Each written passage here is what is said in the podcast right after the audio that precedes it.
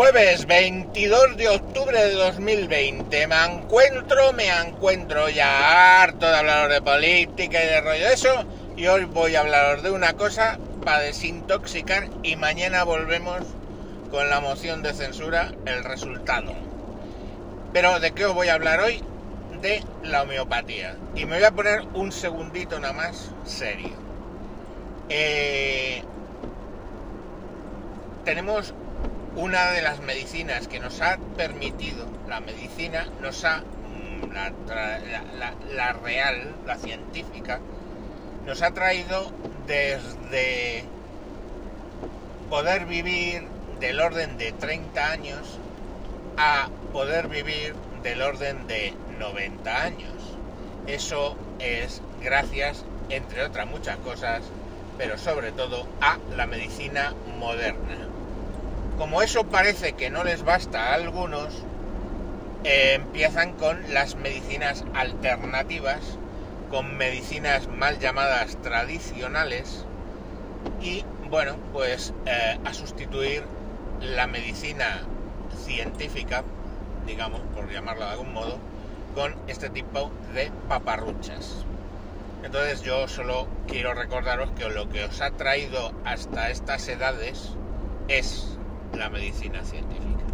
Dicho esto, mm, el que quiera creer en paparruchas está libre de hacerlo. Os voy a explicar por qué la homeopatía es una de las paparruchas más absurdas. Voy a explicaros realmente algo que probablemente la gente nos, no sabe. Primer error principal, la gente confunde medicina con hierbas, ¿vale? natural, digamos, con la homeopatía. No es lo mismo. La corteza, pongamos por caso, del sauce, ¿eh? mm, tiene una gran concentración de ácido salicil salicílico. Tú haces una infusión de eh, corteza de sauce y te la tomas y tiene el mismo efecto que la aspirina, lo que para que, bueno, claro, en menor cantidad. O sea, la aspirina está mucho más concentrada el ácido salicil salicílico que en la corteza del árbol. Entonces, claro, mm, de siempre se ha curado cosas o se han tomado remedios hechos con plantas. Eso no tiene nada que ver con la homeopatía. Entonces, el que te llegue diciendo que es que es curar con plantas, no, no señor. No es eso la homeopatía. La homeopatía la aparece en el siglo XIX creo que por un doctor que se llamaba Hammerman, que saca el primer principio de homeopatía que es, eh, vamos a hablar de tres principios, de tres reglas, de tres cosas. El primero es que lo similar cura lo similar. Ya eso es un acto de fe, creerlo, ¿eh? Quiero decir que, por ejemplo, pues qué sé yo, eh, ¿qué es lo que decía este hombre? Dice, bueno, pues como cuando eh, olemos una eh, cebolla nos irrita las, las eh, lagrimales, etcétera, y las vías nasales, pues para, ante una irritación de eh, vías nasales, pues utilizamos cebolla. ¿No? De modo que, pues lo similar, o sea, cura lo similar. ¿Qué, qué cosa más absurda? Es decir, pues tú te has irritado te hueles una cebolla y te pones a mal. Y entonces, claro, como eso lógicamente ofende a mm, cualquiera, ¿qué es lo que dicen? Segunda norma, que cuanto, eso hay que hacerlo en una dilución, y cuanto más diluido al loro, más potente es. Entonces, ¿cómo se prepara una dilución homeopática? Para un tema, por ejemplo, de constipados, utilizan eh, drosera, que es una planta carnívora, pero al loro. Cogen una gota del jugo de la drosera, pues lo han aplastado y sale un líquido, pues cogen esa gota, una gota, y lo echan en 99 gotas de agua generalmente. A veces también usan alcohol, pero agua es lo más normal. Y luego, por el motivo X, mm, para activarlo, lo agitan mucho, pero agitan mogollón aquello. Entonces es una gota de jugo de drosera con 99 de agua. Eso es lo que llaman ellos una dilución 1C. 1 entre 100, 1C, o a veces ponen 1D, pero vamos, que es el nombre, es que encima ni siquiera tienen que llaman a todo lo mismo, ¿vale? Pero bueno, una dilución de nivel 1, digamos.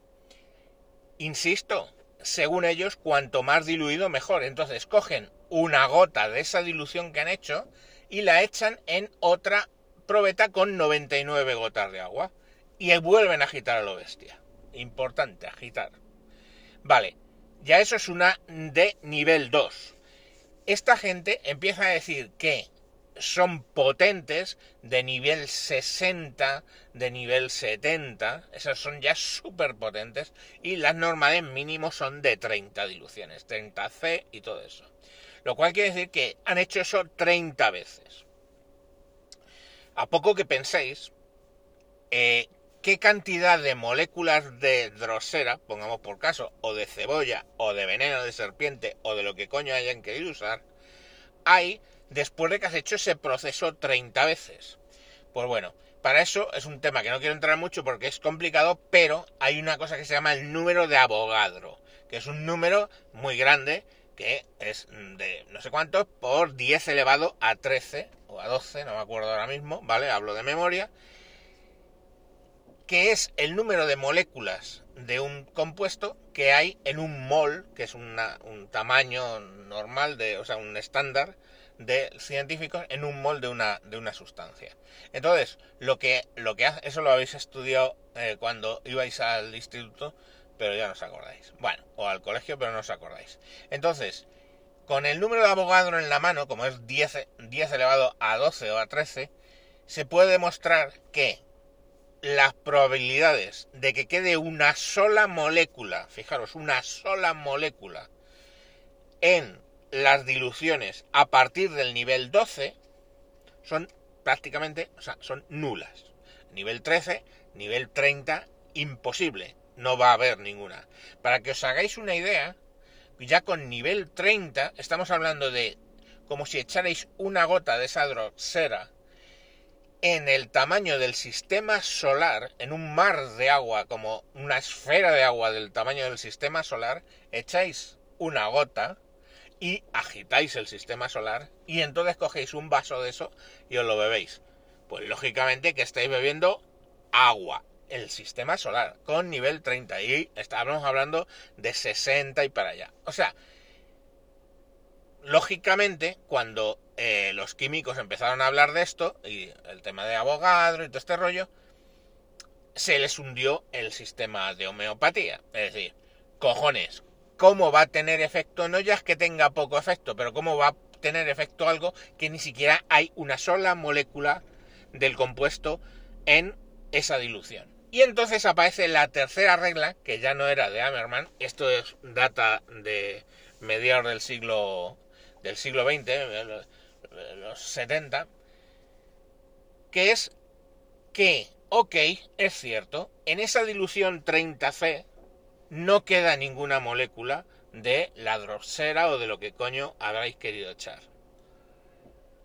Pero el agua recuerda, tócate los cojones, recuerda las características de ese líquido, eh, de esa sustancia que estuvo diluida en ella, lo recuerda y pese a no estar, actúa como si estuviera.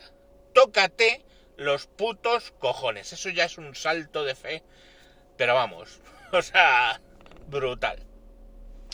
O sea, qué decir, si os fijáis que en la Tierra el volumen de agua que hay no crece ni decrece. Se puede convertir en vapor, se puede convertir en hielo, se puede eh, por electrolisis, pero en general el agua que hay es el agua que había en la época de los dinosaurios. Por eso se dice que cuando tú bebes un vaso de agua, los anglosajones dicen que cuando tú bebes un vaso de agua, una de las moléculas, al menos una de las moléculas de ese vaso de agua, en algún momento pasó por la garganta de Cromwell. Dicen los anglosajones, la garganta de Cromwell, que ya sabéis que fue un golpista, digamos, uh, de Inglaterra porque eh, murió con la garganta, o sea, que le cortaron la cabeza. Entonces, bueno, pues hacen la broma esa. Pero básicamente, si queréis, dicho de otra manera, eh, cuando bebéis ese agua, al menos una molécula ah, la ha meado un dinosaurio hace 65 millones de años. Entonces, coño, si fuera, si la, el agua tuviera memoria, pues imaginaros, ¿no? Os recuerdo la canción de Torero Muerto, Mi agüita amarilla. ¿Dónde irá? ¿Dónde irá? Bueno. Pues esas son las tres reglas de la homeopatía. Entonces, claro, eh, fijaros que básicamente luego, ya cuando ya han hecho la disolución 30C, cogen unas pastillas de lactosa, lo que se llama las pastillas que hacían de pequeñitos, que eran las de leche de burra, que se llamaban, cuando era muy pequeño yo. Bueno, pues en unas pastillas de esas echan una gota, ¿eh? En esas pastillas y ya digamos que lo que te venden son las pildoritas que son muy pequeñitas, unas esferitas pequeñas, a las cuales les han echado una o varias gotas de esa disolución 30C. Y eso es lo que tú te tomas como que te vende Boyron, por ejemplo, el laboratorio más famoso. Entonces dices, joder, es obvio que no funciona. Es obvio que no hay ciencia detrás de eso. Pero lo están vendiendo. Y claro, siempre te dicen, no, es que tú, las farmacéuticas, lo que roban, hostia puta. Me acuerdo yo, el Tusiquin, que es un medicamento homeopático para la tos de los niños, Tusiquin, ¿eh? eso costaba, cuesta del orden de 13 eh, euros y el Romilar, coño, de toda la vida, un jarabe para, para niños de, de, de, latos, el Romilar ese cuesta un euro y algo. O sea, fijaros quién roba, coño, el fabricante del Romilar o el puto fabricante del Tusikin. Coño, roba el del Tusikin, ¿no? Entonces, mmm, y encima el Tusikin de los cojones no sirve para nada. ¿Por qué? Porque lo que estás tomando son leche de burra, estás tomando pastillas de leche de burra, estás tomando pastillas de lactosa. Así que, bueno, pues ahí está. Dice, vale, no hace nada. ¿Qué peligro tiene? Hostia, claro que tiene peligro.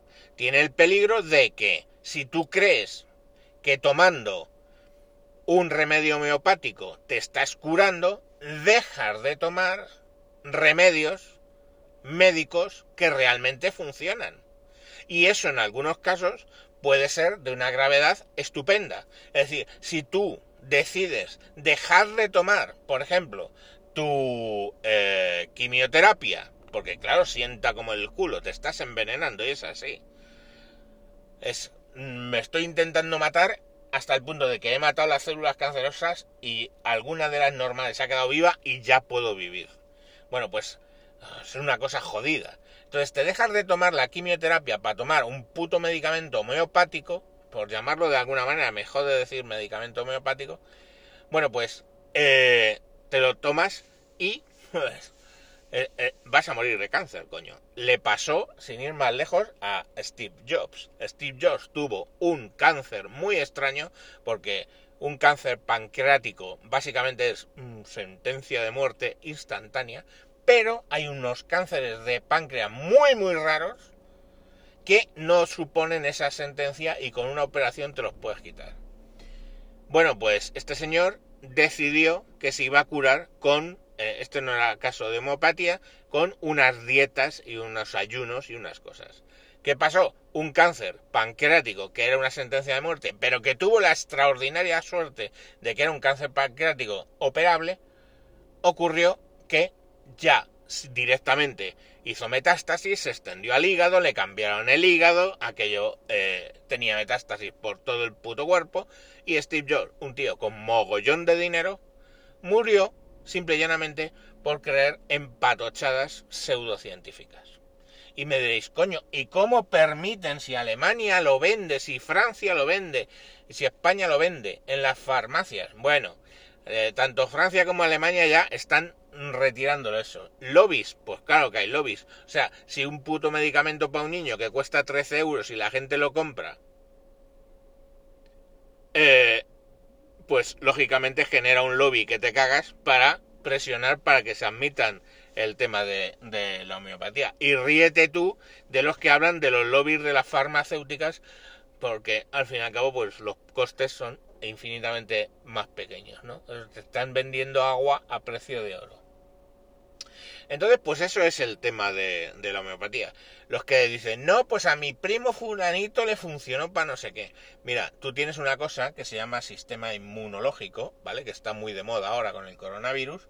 Entonces, a ti te sale un sarpullido y te puedes tomar de repente te tomas o una cosa, un, un, no un sarpullido, un constipado común, te tomas un constipado común, te tomas eh, homeopatía y pues coño, ¿se te quita el constipado común? Claro, tomando homeopatía. Pues no, hijo, te lo ha quitado el sistema inmunológico. Si tu sistema inmunológico no es capaz de lidiar con ese virus del constipado común, pues ¿sabéis qué os hace un simple constipado común? Si tu sistema inmunológico no se hace cargo, pues que mueres. Así se dice, la broma típica es, la gripe se cura en siete días con pastillas y en una semana sin pastillas. ¿Por qué? Porque el que te cura es tu sistema inmunológico, que es lo mismo pasa con el, coronavirus ahora mismo. Entonces, claro, te puedes tomar homeopatía para el coronavirus, pero si tu sistema inmunológico es capaz de hacerse con el virus y cascarlo, como me pasó a mí, pues básicamente sobrevives. Y si no es capaz tu sistema inmunológico de lidiar con ese virus, pues mueres. Tomes homeopatía o no la tomes. Entonces, no es que funcione la homeopatía, es que tú tienes un sistema inmune que te lo, que te lo gestiona. Más todos los temas de lo que es el efecto placebo, ¿vale? Que está más que estudiado. Entonces, bueno, digamos que como desengrasante de la política os he contado qué es el tema de la homeopatía. Espero que os haya parecido interesante. Cuando os venga vuestra mm, cuñada a decir, ay, ¿por qué no le pruebas al niño para ese acné que tienes darle homeopatía? Le podéis mandar tranquilamente este... Eh, este audio y bueno, pues espero que os haya parecido interesante. Chao, chao, chive diamo y mañana volvemos con Vox y la moción de censura. Adiós.